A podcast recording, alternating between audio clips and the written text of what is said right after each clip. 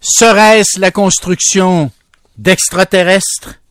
Certains ont parlé d'une tombe spatiale. Christian Page, enquêteur du paranormal, il en pense quoi de cette porte mystérieuse sur la planète Mars? Mon cher Christian, bonjour. Salut Bernard, c'est peut-être le mausolée de mon martien favori.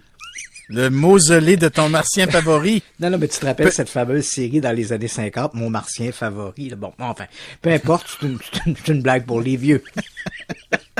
Alors, décris-nous d'abord ce qu'il en est. Bon, pour ceux et celles qui ne l'ont pas vu, la fameuse porte. Oui, bon, voilà, c'est une, c'est une image qui a beaucoup circulé euh, à partir de la semaine dernière. Hein. L'image a été prise le 7 mai dernier.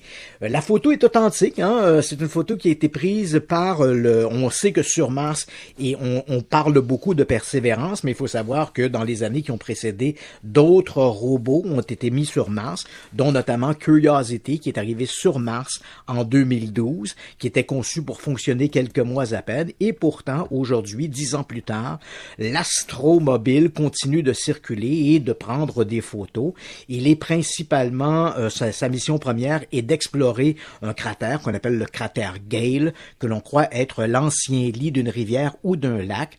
Donc, bien sûr, les possibilités de trouver des traces de vie fossile ou des éléments qui auraient pu constituer la vie sont certainement plus probables dans un endroit comme celui-là que sur la, surface même de Mars.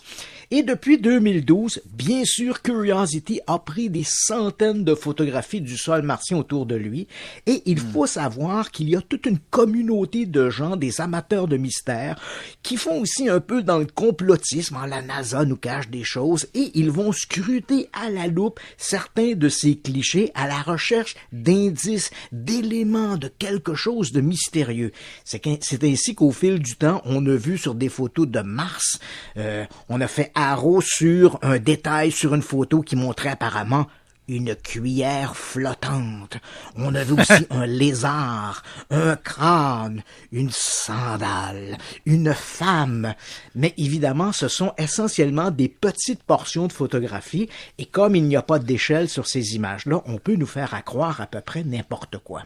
Et la semaine dernière, donc, on voit cette photo tout à fait extraordinaire qui circule où on fait bien sûr un zoom sur une partie de la photo. Hein. Généralement, sur Internet, on ne voit pas l'entièreté de l'image. Donc, on voit ce qui semble effectivement une porte, comme celle qu'on pourrait retrouver sur d'anciens monuments de l'Antiquité, par exemple, une porte d'une pyramide ou d'un ancien mausolée. On a vraiment l'impression que c'est... Elle est très symétrique, en fait. Hein? Elle est très, symétrique, très carrée. c'est ça. Et là, bien sûr, les gens qui croient dans les théories du complot, les mystères, se disent, la nature ne fait pas de d'angle aussi beau, aussi droit, donc il faut forcément que ce soit artificiel. Donc là, il y a plusieurs choses qu'on doit savoir. D'abord, dans un premier temps, les gens qui voient ça voient une image et on a tendance à l'extrapoler comme si c'était dans notre univers. Mais en réalité, cette photographie nous montre un trou dans une pierre qui mesure à peine 20 cm de haut. Ça veut dire que si c'est une porte pour aller dans un sous-monde martien, ben les martiens ont à peu près la taille d'une Barbie. Donc, il faut retenir ça. Ensuite, cette image-là, on a l'impression que c'est tout à fait extraordinaire, alors que les géologues de la NASA qui ont vu passer la photo, eux ont dit, ben voilà, c'est simplement un bris d'une roche par un mécanisme qu'on appelle un mécanisme de cisaillement, comme on en trouve énormément sur Terre. Et les gens qui nous écoutent, qui ont accès à un ordinateur près d'eux, ben je leur propose de taper dans leur moteur de recherche des trucs comme la route de Bimini, la chaussée des géants en Irlande du Nord, les structures sous-marines de Yonaguni au Japon.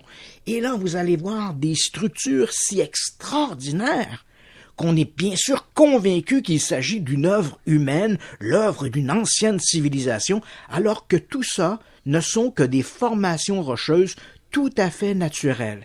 La nature peut parfois nous, nous surprendre beaucoup, et si c'est vrai sur Terre, c'est vrai également sur Mars.